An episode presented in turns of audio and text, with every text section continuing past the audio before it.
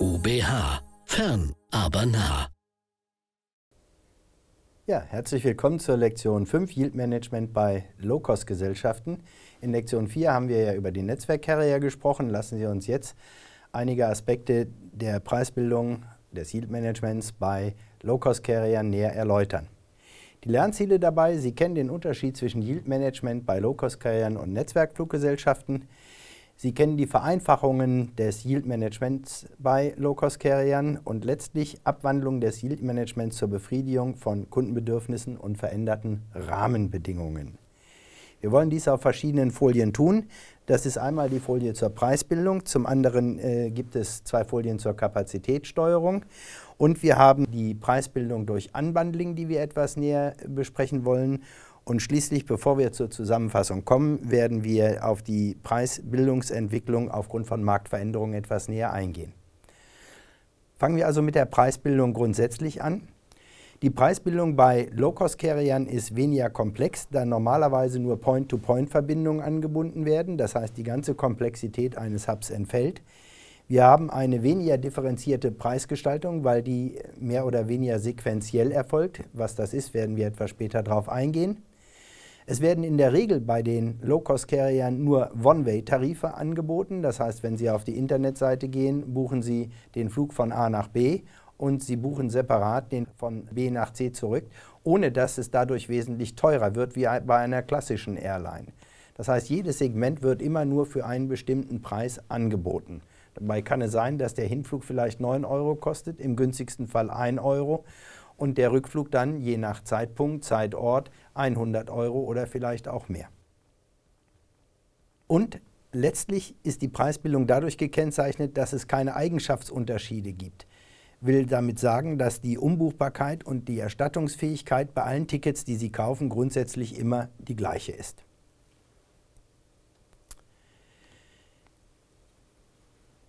Kommen wir nun zur Kapazitätssteuerung. Die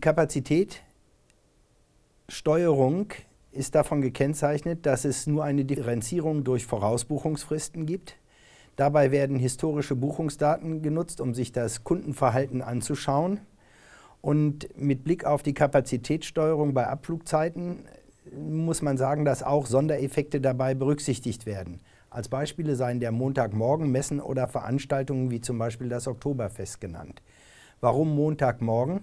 Wenn eine Billiggesellschaft die Kunden fliegt, sind es in der letzten Zeit ja nun auch zunehmend Geschäftsleute, weil die Firmen preisbewusster geworden sind und warum soll ich dann die Tickets für 9 Euro verkaufen, wenn der Geschäftsmann, der von Hamburg nach München möchte, zum Beispiel auch bereit ist, 59 oder gar 80 Euro für das Ticket zu zahlen? Die sequentielle Steuerung der Kapazität, die wir schon angesprochen hatten, wollen wir anhand dieser Folie etwas näher erläutern. Wir finden auf der einen Seite die verfügbaren Plätze, wir finden dann die jeweilige Preisstufe und wir sehen den Zeitpunkt, wie lange die entsprechende Klasse offen zur Buchung ist. Nehmen wir den billigsten Tarif von 19 Euro, gibt es in einem Flugzeug 30 Plätze und die gelten in der Zeit von 52 Wochen bis 30 Wochen vor Abflug. Kommen wir dann etwas näher an den Abflugtermin, bis acht Wochen vor Abflug werden 40 verfügbare Plätze für 39 Euro zur Verfügung gestellt. Und Letztlich, wenn wir zwei Wochen vor Abflug sind, werden Sie zehn Plätze für 149 Euro finden, die dann einen Gesamterlös von 1490 Euro betrachten. Und daraus kann ich dann den Durchschnittserlös pro Sitzplatz und den Gesamterlös maximal für einen Flug ermitteln. In diesem Fall wären es 57 Euro Durchschnittspreis für einen Flug und der Maximalerlös wäre 8.550 Euro. Und jetzt muss man natürlich schauen, reicht dieses aus, um die Kosten für diesen Flug zu decken. Anhand dieser Problematik sieht man, dass es wichtig ist, die Preisstufen von vornherein so zu wählen, dass ich hinterher den Erlös erziele, der für den Deckungskostenbeitrag auch wichtig ist. Die Preisbindung durch Unbundling. Nun, was ist Unbundling? Das ist der Einzelverkauf von Leistung. Und diese ist wiederum zentraler Bestandteil der Preisstrategie. Wenn Sie auf die Internetseite einer Low-Cost-Area gehen, werden Sie sehen, der Flug kostet 1 Euro und dann gibt es eine ganze Menge, das ist da drumherum. Das ist zum Beispiel der Koffer, das ist zum Beispiel der Check-in, das wäre die Sitzplatzreservierung, das wäre eine Reiserücktrittskostenversicherung und, und, und. Catering ist sowieso meistens nicht mit drin, zahlen Sie beim Bordverkauf extra. Warum macht man das? Nun, es ist sehr wirbelwirksam, einen billigen Preis anzusetzen, 1 Euro, 10 Euro, 19 Euro, weil der Kunde dann zunächst einmal buchen will, um dann sich durchzuklicken, um festzustellen, was er letztlich wirklich bezahlt. Letztlich hat der Kunde dadurch das Gefühl, dass nur Leistungen hinzugebucht werden, die er auch wirklich in seinem persönlichen Profil braucht.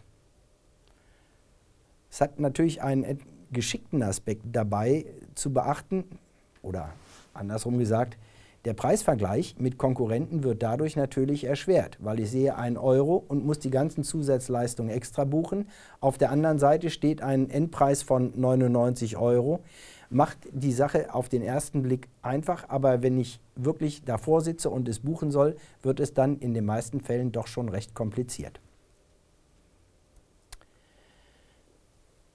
Lassen wir uns zum Schluss einen Blick auf die Marktentwicklung bei der Preisbildung werfen. Wir hatten ja an anderen Stellen auch schon darüber gesprochen, dass es in der Luftfahrt sich um ein sehr dynamisches Umfeld handelt und dass es grundsätzlich auch in anderen Bereichen Annäherungen zwischen klassischen Netzwerkfluggesellschaften und den Low-Cost-Carriern gibt, dass man aufeinander zugeht oder dass man sich argwöhnisch beobachtet, wenn ich das so sagen darf, um ein differenziertes Preisbild mit maximal Gewinnerlösen und mit einer großen Kundentreue oder Markentreue zu erreichen. Auch die Low-Cost-Carrier gehen dazu über, die Preisdifferenzierung nach Zahlungsform äh, zu nutzen. Das heißt, wenn Sie mit Kreditkarte zahlen, wenn Sie mit äh, Direktüberweisung bezahlen, wenn Sie später bezahlen wollen, hat alles Einschluss oder Einfluss auf den Verkaufspreis. Dann ist eine wichtige Preisdifferenzierung auch nach Verkaufsort üblich. Das heißt, Sie kaufen im Ausland Tickets unter Umständen billiger oder teurer, als wenn Sie das Ticket in Deutschland kaufen würden. Dabei muss man natürlich unter Umständen Umrechnungskurse sehr wohl berücksichtigen. Schweizer Franken, US-Dollar, britisches Pfund oder in den skandinavischen Ländern, die ja auch noch ihre eigene Währung benutzen. Die Trends bei den Low-Cost-Carriern gehen dahin, dass es auch ein Angebot zu Flex-Tarifen gibt, um im Konkurrenzkampf zu den klassischen Fluggesellschaften besseren Bestand zu haben. Es werden ganz zaghaft und vereinzelt Umsteigeverbindungen angeboten, jetzt nicht als äh, Hub oder als äh, wirkliches Netzwerk, sondern man sagt, wenn Sie von Weze aus nach Girona fliegen, können Sie natürlich von Girona aus dann auch äh, an eine andere Destination weiterfliegen. Aber wie gesagt, das sind zaghafte Versuche, um aber auf den Kunden etwas mehr einzugehen. Sie werden auch mittlerweile CRS, Computerreservierungssystembuchungsmöglichkeiten finden und Low-Cost-Carrier gehen auch dazu über, Implants zu nutzen. Das sind Reisebüros zum Beispiel in Großunternehmen, um Kunden zu akquirieren. Warum machen Firmen das? Nun, auch Firmen sind gezwungen, Kosten zu sparen. Und wenn sie ein Reisebüro im Haus haben, können sie unter Umständen dadurch ihre Dienstreisen wesentlich besser und billiger gestalten, als wenn jeder Mitarbeiter einzeln seine Reisen buchen würde. Für die Low-Cost-Carrier ist das ein willkommener Verdienst. Lassen Sie uns also zusammenfassen, warum ein Low-Cost-Carrier kostengünstig unter Umständen arbeiten kann und seine Gewinne im Rahmen des Yield-Managements äh, anders äh, darstellt als ein Netzwerk-Carrier. Das ist zunächst einmal das vereinfachte Yield-Management. Sie brauchen dafür weniger Personal. Es ist weitaus wesentlich weitaus einfacher zu gestalten, weil Sie ja nur die Zeitabläufe im Computer einstellen müssen. Dann geht der Trend mittlerweile hin auch zu einer Geschäftskundenorientierung. Wir haben über das Beispiel am Montagmorgen gesprochen. Wir bieten im Wesentlichen nur Point-to-Point-Verkehr an. Und insgesamt haben wir wesentlich weniger Tarife als bei den klassischen Fluggesellschaften, was auch wiederum eine äh, Vereinfachung der Verfahrensabläufe in einem Unternehmen darstellt. Somit haben wir das Yield Management insgesamt betrachtet. Wir haben über das Yield Management bei Netzwerkgesellschaften gesprochen und wir haben über das Yield Management bei Low-Cost-Carriern gesprochen. Ich würde mich freuen, Sie in der letzten Lektion, der Lektion 6 zum Thema Marketing von Fluggesellschaften wieder begrüßen zu dürfen. Ich danke. IUBH. Fern, aber nah.